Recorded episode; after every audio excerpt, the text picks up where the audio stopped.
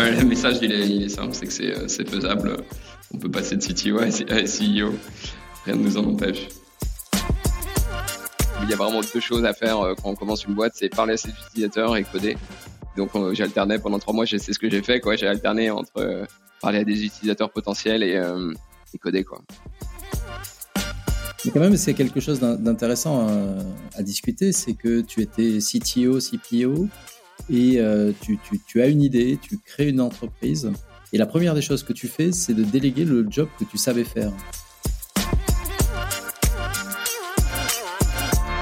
Bonjour à tous, je suis Alain Buzacaro, CTO de l'Occitane, et dans ce nouvel épisode du podcast de TechRox, j'ai le plaisir d'accueillir Benjamin Netter. Benjamin, est-ce que tu peux te présenter succinctement? Bonjour Alain, je suis euh, Benjamin Netter, j'ai 33 euh, ans et je suis le fondateur de Riot. Parfait, mais quand même, tu vas nous en dire un tout petit peu plus sur ton parcours et ce qui t'a permis d'arriver au poste que tu occupes aujourd'hui. Ouais, bien sûr. Euh, donc, je suis développeur à la base.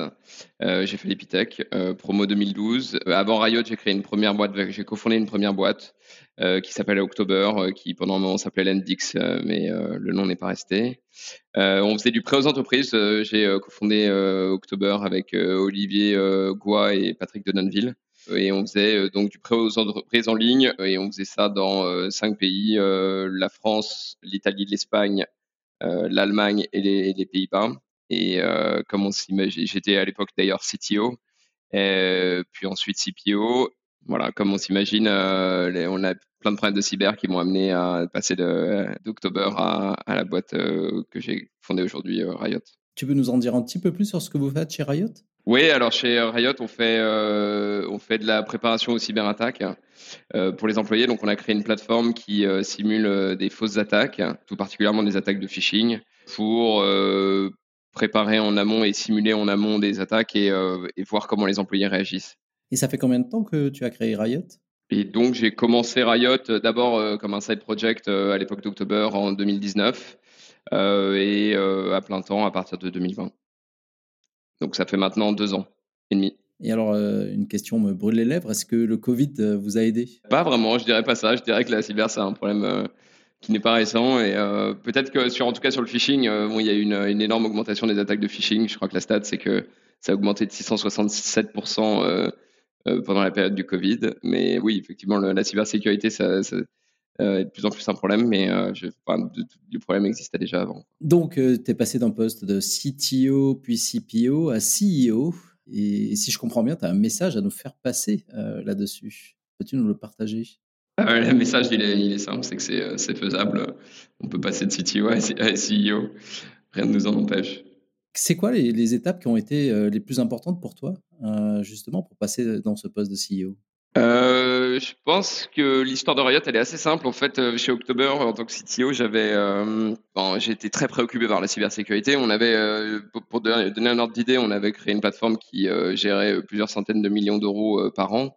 Euh, donc j'étais complètement, euh, enfin c'est clairement ce qui m'empêchait de dormir, euh, le, le, le, fait d'avoir cette plateforme à gérer, qui voyait passer par ses caisses des, des, centaines de millions d'euros, et je, je, me disais qu'on allait sûrement se faire pirater, qu'on allait trouver une faille dans notre dans notre stack et un endpoint mal sécurisé. Et, et, donc on dépensait beaucoup d'argent en pen testing, en bug bounty, en, diverses solutions pour protéger la plateforme. Et euh, ce qui s'est passé, c'est qu'un jour, euh, un employé a cliqué sur le mauvais email simplement et, euh, a rentré son mot de passe. Et, en fait, c'est là où j'ai j'ai eu en fait cette idée de, de, Riot, puisque moi, je faisais de la évidemment, on formait les employés quand même, mais de façon très traditionnelle, c'est-à-dire je réunissais tout le monde dans une pièce une fois par an, je leur parlais de cyber pendant une heure. Euh, ça avait l'air de leur plaire et donc je me disais bon ben voilà on, a fait notre boulot ils savent à peu près ce que c'est le phishing c'est des gens intelligents jamais ils se feront avoir par une cyberattaque quoi. Et euh, donc, c'est les jours-là où je me suis rendu compte qu'on avait eu tort et où je me suis dit, ben, en fait, euh, c'est simple, faudrait qu'on simule une attaque et, euh, et pour voir comment les gens réagissent, quoi. Et donc, en fait, Riot est un peu, c'est plus, c'est pas vraiment né comme une, une, boîte à plein temps, c'était né comme un set project dans mon expérience précédente, quoi. Et du coup, vous avez mis en œuvre ce que tu dis et, et c'est comme ça que qu'est né Riot. Et mais quand même, comment t'es passé de de, ce projet à te dire, euh, tiens, je peux en faire quelque chose, je peux, je peux créer une entreprise autour de ça? Eh ben, donc ouais, je, ce que ce que j'ai fait, c'est que je me, je me levais euh, deux heures plus tôt euh, tous les matins pour euh, pour bosser justement sur Riot, avant d'aller travailler euh, et de prendre ma de, de, de prendre mon rôle de, de, CTO chez October. Euh, et euh, jusqu'au jour où j'ai lancé, en fait, Riot était prêt et j'ai lancé ma première attaque de phishing sur sur les employés. Et, et la première personne qui a cliqué, c'était la CFO. Et euh, donc c'est ce jour-là où je me suis rendu compte qu'effectivement c'était un outil qui fonctionnait et que, et que sans doute ça plairait à d'autres personnes. Donc j'ai commencé évidemment à en parler de la, la communauté CTO qui nous entoure tous. Et d'autres personnes m'ont dit attends mais euh, moi aussi je vais essayer ça sur mon sur mon équipe euh, pour voir comment ils réagissent. Et c'est à peu près à cette période-là où j'ai candidaté à Way Combinator, euh, qui est donc euh, un incubateur à San Francisco euh, probablement. pour être exact, c'est à Mountain View, c'est pas exactement San Francisco, qui a vu passer Stripe, Dropbox, Airbnb, probablement euh, une bonne partie des plus grosses boîtes américaines euh, sont passées par, euh, par Way Combinator et, et Combinator est connu pour être très très très sélectif, deux fois plus sélectif par exemple que Stanford. Et donc j'ai candidaté vraiment complètement au hasard, d'ailleurs à la dernière minute, euh, de façon très opportuniste parce que euh, j'avais entendu qu'il faisait pour la première fois passer les entretiens à Paris. Et je me suis dit, bah, si c'est au bout de la rue, autant, autant candidater et essayer. Et, euh, et à ma grande surprise, bah, j'ai été pris. Quoi. Et alors, qu'est-ce qu'a apporté euh, cette, euh, cette expérience avec eux? Ben Déjà, ça m'a, ça m'a conforté dans mon idée que c'était pas juste un side project, que peut-être c'était une boîte. J'étais hyper heureux dans mon rôle euh, chez October, donc c'était évidemment, ça faisait cinq ans et demi que j'étais d'abord CTO, puis ensuite CPO. Ça m'a conforté dans cette idée que il fallait peut-être que justement que je, je poursuive ce chemin avec Riot. Et ensuite, bah, évidemment, Wave Simulator, c'est une expérience euh, complètement unique. Euh, on, est, on est en Californie pendant trois mois. Euh, on rencontre, on, est réunis autour de gens qui sont tous beaucoup plus intelligents que, que moi, clairement, que les gens qui sortaient de Stanford, de, de Cambridge, de, de, Harvard. Et moi, j'étais là, sorti de nulle part. Et on a tous des projets qui sont tous plus fous les uns que les autres. donc ça, ça rend, je pense que ça rend assez humble. Hein. Et, et ensuite, ben ça s'est fait très vite. Alors euh, moi j'étais complètement solo euh, dans ce projet dans Riot et je pense que c'était aussi assez agréable d'avoir une deadline puisqu'en fait euh, à Way Combinator il y a une deadline qui est ce qu'ils appellent démo day qui est en fait une une, présentation trois mois plus tard où on présente devant 3000 investisseurs son projet et on essaie de lever de l'argent et donc ouais ça, ça permet d'avoir cette deadline qui donc on a envie que notre boîte ou que notre projet ressemble plus à quelque chose trois mois plus tard alors que de mon expérience, quand même, les side projects, en général, on les laisse traîner, puis ils finissent par euh, péricliter, quoi. Et qu'est-ce que tu en as appris du coup de cette expérience à titre personnel? De Way Combinator, bah, un truc que je faisais pas du tout avant, euh, leur, leur, leur, précepte de base, c'est euh, talk to your users, parler énormément à ces En, en fait, les Américains, ils ont tendance à simplifier les choses. Euh, et donc, euh, euh, Way Combinator, ils, ils simplifient à l'extrême et ils disent il y a vraiment deux choses à faire quand on commence une boîte, c'est parler à ses utilisateurs et coder. Euh, et donc j'alternais pendant trois mois, c'est ce que j'ai fait, quoi. J'ai alterné entre euh, parler à des utilisateurs potentiels et, euh, et coder, quoi. Je trouve que ce cadre, je l'avais rarement entendu, en tout cas en France, je crois que je l'ai jamais vraiment entendu cette simplicité. Et en fait, ben ça se résume, c'est assez bien résumé, quoi. J'adore. Parle à tes utilisateurs ou tu codes. ben, c'était assez simple pour moi d'alterner puisque j'étais à San Francisco, donc euh, je parlais aux utilisateurs le matin et euh, comme euh, mes utilisateurs étaient principalement français et, et l'après-midi je codais, donc c'était assez bien séparé. Et du coup, tu codes toujours aujourd'hui? Je code, je code quasiment plus. Je code des, je fais du no-code, donc je, je, fais du Zapier. Parfois, je, je fluidifie, fluidifie les opérations de, de Riot par, par, par le code. Donc euh, vraiment, mes, mes, mon script le plus long doit faire 15 lignes aujourd'hui. Et donc j'imagine que tu as délégué toute cette partie technique hein, aujourd'hui. Ouais, c'est le, le premier truc que j'ai, c'est le premier truc que j'ai fait quand, quand j'ai quand j'ai levé de l'argent. Donc après ici, c'est que j'ai recruté un CTO, euh, euh, Louis, qui est super et, et qui qui a pris la relève sur sur le code de, de Riot et le code était vraiment pas magnifique, donc euh, il, a, il, a, eu beaucoup de courage de reprendre ça. Quoi. Mais quand même, c'est quelque chose d'intéressant à, à, à, discuter, c'est que tu étais CTO, CPO, et euh, tu, tu, tu, as une idée, tu crées une entreprise, et la première des choses que tu fais, c'est de déléguer le job que tu savais faire. Ouais, euh, ensuite, euh, c'était d'autant plus facile de trouver la bonne personne, puisque je sais exactement ce que doit faire un CTO et euh, comment est-ce qu'on excelle dans ce boulot, en tout cas sur le papier. Et, donc, et puis, j'avoue que j'avais l'avantage du réseau aussi, puisque quand même, en tant que CTO, on en croise quand même pas mal. Et, en fait, lui, il avait beaucoup. Je trouve qu'il a des bonnes qualités humaines, donc c'est ce que je cherche principalement dans la CTO. Et en fait, c'est vraiment bien goupillé, puisque je lui ai écrit en rentrant de San Francisco. Je, et je lui ai dit bon ben voilà, j'ai lancé ça. Qu'est-ce que tu fais en ce moment? Et il s'avère qu'il était dispo quoi. Et ça dénote quand même d'un certain lâcher prise de ta part, cette capacité à un moment donné à, laisser ce que tu sais faire pour le déléguer à quelqu'un. c'est quelque chose qui, tu penses, est une des clés de ton succès dans, dans Riot?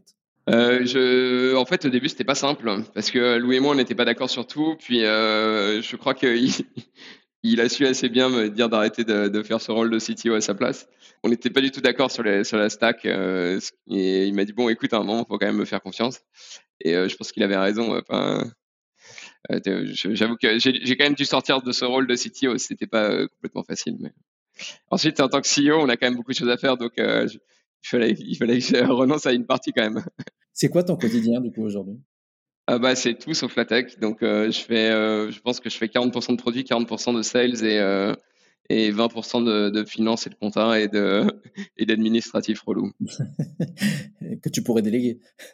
Je pourrais déléguer, ouais, mais pour l'instant, je pense qu'on n'a pas encore le volume suffisant pour que ce soit un boulot à plein temps pour quelqu'un d'autre. Je sais pas si tu t'en as aperçu, mais depuis, euh, depuis qu'on discute, tu, tu m'as beaucoup discuté, parlé pardon, de ton rapport à la nuit, ou euh, le fait que précédemment ça t'empêchait de dormir, que tu te levais très tôt euh, le matin pour démarrer Riot. c'est quoi qui t'empêche de dormir aujourd'hui? Honnêtement, je pense que je dors un peu mieux que quand j'étais CTO d'une plateforme de prêt qui gérait des centaines de millions de transactions par, an.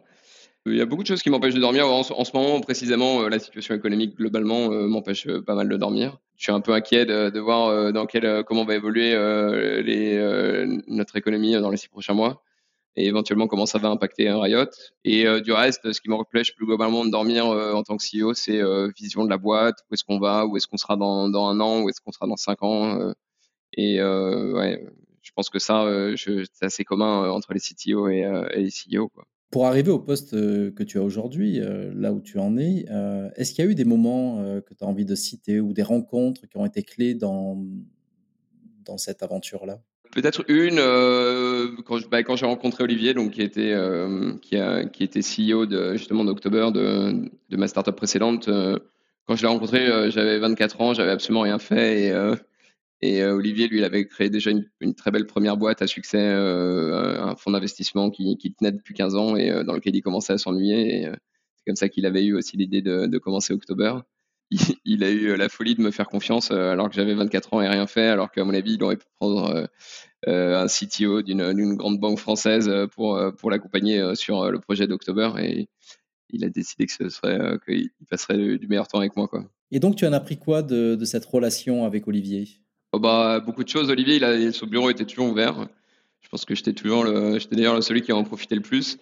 Euh, non, on parlait, on parlait beaucoup. Et puis, euh, globalement, comme il avait quand même 15 euh, ans d'expérience de, en tant que CEO et de cofondateur de, boîte, je passais mon temps tous les soirs à aller le voir et à lui poser des questions. Je pense le plus gros, plus gros apprentissage, c'était probablement, il n'arrêtait pas de me répéter que euh, dans mon équipe, euh, il fallait que je sois exemplaire parce que euh, les gens en dessous de moi, ils allaient faire un tout petit peu moins bien que moi dans l'exemplarité. Mais je pense qu'ils me disaient ça quand j'arrivais à 9h de, 9h15 au lieu de 9h le matin. pour me dire qu'il fallait que j'arrive à l'heure pour faire pour être sûr que l'équipe arrive à l'heure aussi. Je crois que ça, ça c'est resté. C'est peut-être ce qui m'a ce qui m'a le plus marqué. Euh, et effectivement, lui, se l'appliquait aussi. Enfin, il était c'était toujours le premier arrivé, le dernier parti, quoi. Et du coup, quel CEO ou quel leader es-tu aujourd'hui? Je ne sais pas bien. J'espère euh, euh, que je garde quand même euh, cette nature très technique et que ça m'aide dans, dans, dans, dans, mes prises de décision. Ça, en fait, indirectement, ça a un, impact sur, je pense, la, la productivité de l'équipe, puisque justement, j'essaie de fluidifier les opérations par la technique, là où on ne le fait pas en général, je pense. Voilà, j'essaie de passer le plus de temps possible avec les équipes. Quoi. Et euh, c'est quoi vos grands sujets en ce moment euh, Ou en tout cas les tiens, euh, les grands sujets d'exploration de, On explore beaucoup comment va évoluer la cyber et nous, notre spécialité, c'est la cyber des employés, c'est-à-dire comment on protège les employés. Donc ça, c'est un monde qui est en, constante évolution. on a une vision assez simpliste où on se dit ben, le phishing n'a qu'une seule forme, mais en fait le phishing se décline aujourd'hui dans par SMS, par, par appel, par réseaux sociaux et nous, on essaie justement d'évoluer de, avec ça. C'est-à-dire de savoir comment, euh, comment ces attaques vont évoluer et comment est-ce qu'on peut être euh, en, amont de, cette évolution pour préparer les employés. Vous faites ça comment? Ben, toujours de la même façon, c'est-à-dire qu'on simule beaucoup d'attaques. Donc là, on, est, on travaille par exemple sur les attaques par SMS et on se rend compte qu'on a des problèmes légaux qu'on n'avait pas avant parce qu'on n'est pas censé envoyer des SMS sur des numéros perso légalement, on n'a pas le droit de le faire. des SMS de phishing, même si c'est orchestré par le CTO, on n'a pas le droit de le faire si on n'a pas eu l'approbation de l'employé d'utiliser son numéro perso pour envoyer des attaques. Oui, c'est compliqué de, du coup de faire des simulations. Ben, en fait, c'est beaucoup plus compliqué qu'on le croit. nous, on s'est battu pendant très longtemps pour reverse engineer l'algorithme de Google pour éviter d'arriver dans le spam. et mine de rien, c'est des, des, tas de, de micro-sujets auxquels on pense pas du tout quand, on se dit oh bah c'est bon, c'est le phishing, ça veut juste dire envoyer un email et, aux employés et voir s'ils cliquent. c'est malheureusement beaucoup plus compliqué que ça. Oui, surtout s'il faut que tu leur demandes le consentement avant. ben ouais, ouais. Ça devient, ça devient on s'adapte. Ça m'intéresse de savoir comment tu, tu apprends, euh, c'est quoi tes sources d'apprentissage? Est-ce que tu as des, des ouvrages que tu as envie de, de, nous partager qui, qui t'ont profondément influencé? Euh, En fait, je lis assez peu euh, de livres. Je, je, pense que c'est soit générationnel, soit le manque de temps. et puis, je, je, pense que globalement, je lis très lentement, donc ça ne m'aide pas. Je lis beaucoup d'articles, donc je lis beaucoup les nouvelles de, Paul Graham, qui est donc en fait le, cofondateur de, de Y Combinator qui est très fort pour simplifier des sujets et, euh, euh, pour en faire des nouvelles courtes. Euh, ça, ça m'aide beaucoup. Et je pense que le livre qui est sur ma table de chevet, c'est Dale Carnegie. en français, c'est terrible le titre. C'est Comment se faire des amis. Alors qu'en en anglais, c'est How, to Make Friends and Win Influence. Je pense que c'est probablement le livre que j'ai le plus lu sur les dix dernières années. C'est vrai? Et qu'est-ce que ouais. En fait, ça apprend comment manipuler les gens, je crois. c'est pour se les mettre dans la poche. je le recommande. bah, en fait, euh, c'est, bah, je, le schématise, mais euh, c'est quand même, ça a une utilité quand même. En tant que quoi, que, que CEO, en tant que manager? Oui, en tant que CTO aussi, euh, ça a une utilité. ça transmettre un message, c'est, ça explique comment il faut le transmettre de la bonne façon. Et c'est un livre qui est très pratique. Il y a beaucoup d'exemples. C'est un livre qui est, c'est un best-seller. Hein. Je pense qu'il a été vendu à des dizaines de millions d'exemplaires. c'est, c'est très connu. je crois que c'est, du milieu du XXe siècle et c'est encore vachement d'actualité. Super. tu sais, il y a une tradition sur les podcasts Tech Rock, c'est de partager un, bon gros échec, un bon gros fail. Voilà, ça m'intéresserait que, je serais assez curieux que tu nous partages si tu en as un qui te vient à l'esprit et, puis aussi ce que tu en as appris. Bon, j'ai plein d'échecs. Euh, je pense que Riot, c'est une, une, une, boutique après une suite d'échecs, euh, des projets, euh, des side projects. J'en ai fait des dizaines sur les sur les 15 dernières années. Ils ont tous échoué jusqu'à Riot, je pense. Donc il y a ça. Enfin, je pense que vraiment c'est une suite d'échecs. Échecs récents, je pense techniquement la stack que j'avais choisie au début de Riot, qui était vraiment une stack de MVP et de side project. on a dû reprendre de zéro tout le code quand Louis est arrivé. Euh, je pense que ça, c'était un bel échec quand même aussi. Ça nous a fait partie moi. Ça va lui faire plaisir d'entendre ça, non? Euh, Non, non, bah, c'était mes choix. Hein. J'avais, non, justement, justement vous étiez d'accord. Bon, aujourd'hui on en rigole, mais non, mais j'avais choisi Firebase, euh, qui était, qui est un, un exercice de, Google pour nous pourrir la vie. et donc voilà, je, je, déconseille à tout le monde d'utiliser Firebase, même en MVP, c'est une très mauvaise idée. pour conclure, j'ai une question de, de coach. C'est Qu'est-ce que tu tolères aujourd'hui? Je tolère euh, de ah, dans ma vie, je crois que je tolère beaucoup d'apprendre de, des choses que je sais pas faire. Et euh, ben, en tant que CEO euh, qui a délégué le premier truc qu'il savait faire au, dès, le début de sa boîte, ouais, tout, tout, ce qui me reste, c'est que les trucs que je sais pas faire et que j'apprends. Je pense que je le fais au moins pendant, pendant les 6 à 12 premiers mois, je le fais moins bien que n'importe qui. Donc c'est ça, je le tolère assez bien, en fait, d'être assez mauvais dans plein de trucs. Tu tolères euh, à, ce stade le, fait euh, de, ton incompétence naissante, c'est ça? Ouais, c'est dur pour quelqu'un comme moi, mais parce que j'ai tendance à être plutôt euh, envie d'avoir de bien faire les choses. Donc, ouais, je, tolère mon incompétence. Merci beaucoup, Benjamin. Merci, Alain. Un vrai plaisir de discuter avec toi et de, de découvrir Riot aussi au passage. Super. Merci beaucoup et, euh, et, et euh, merci à toute la communauté Techcross.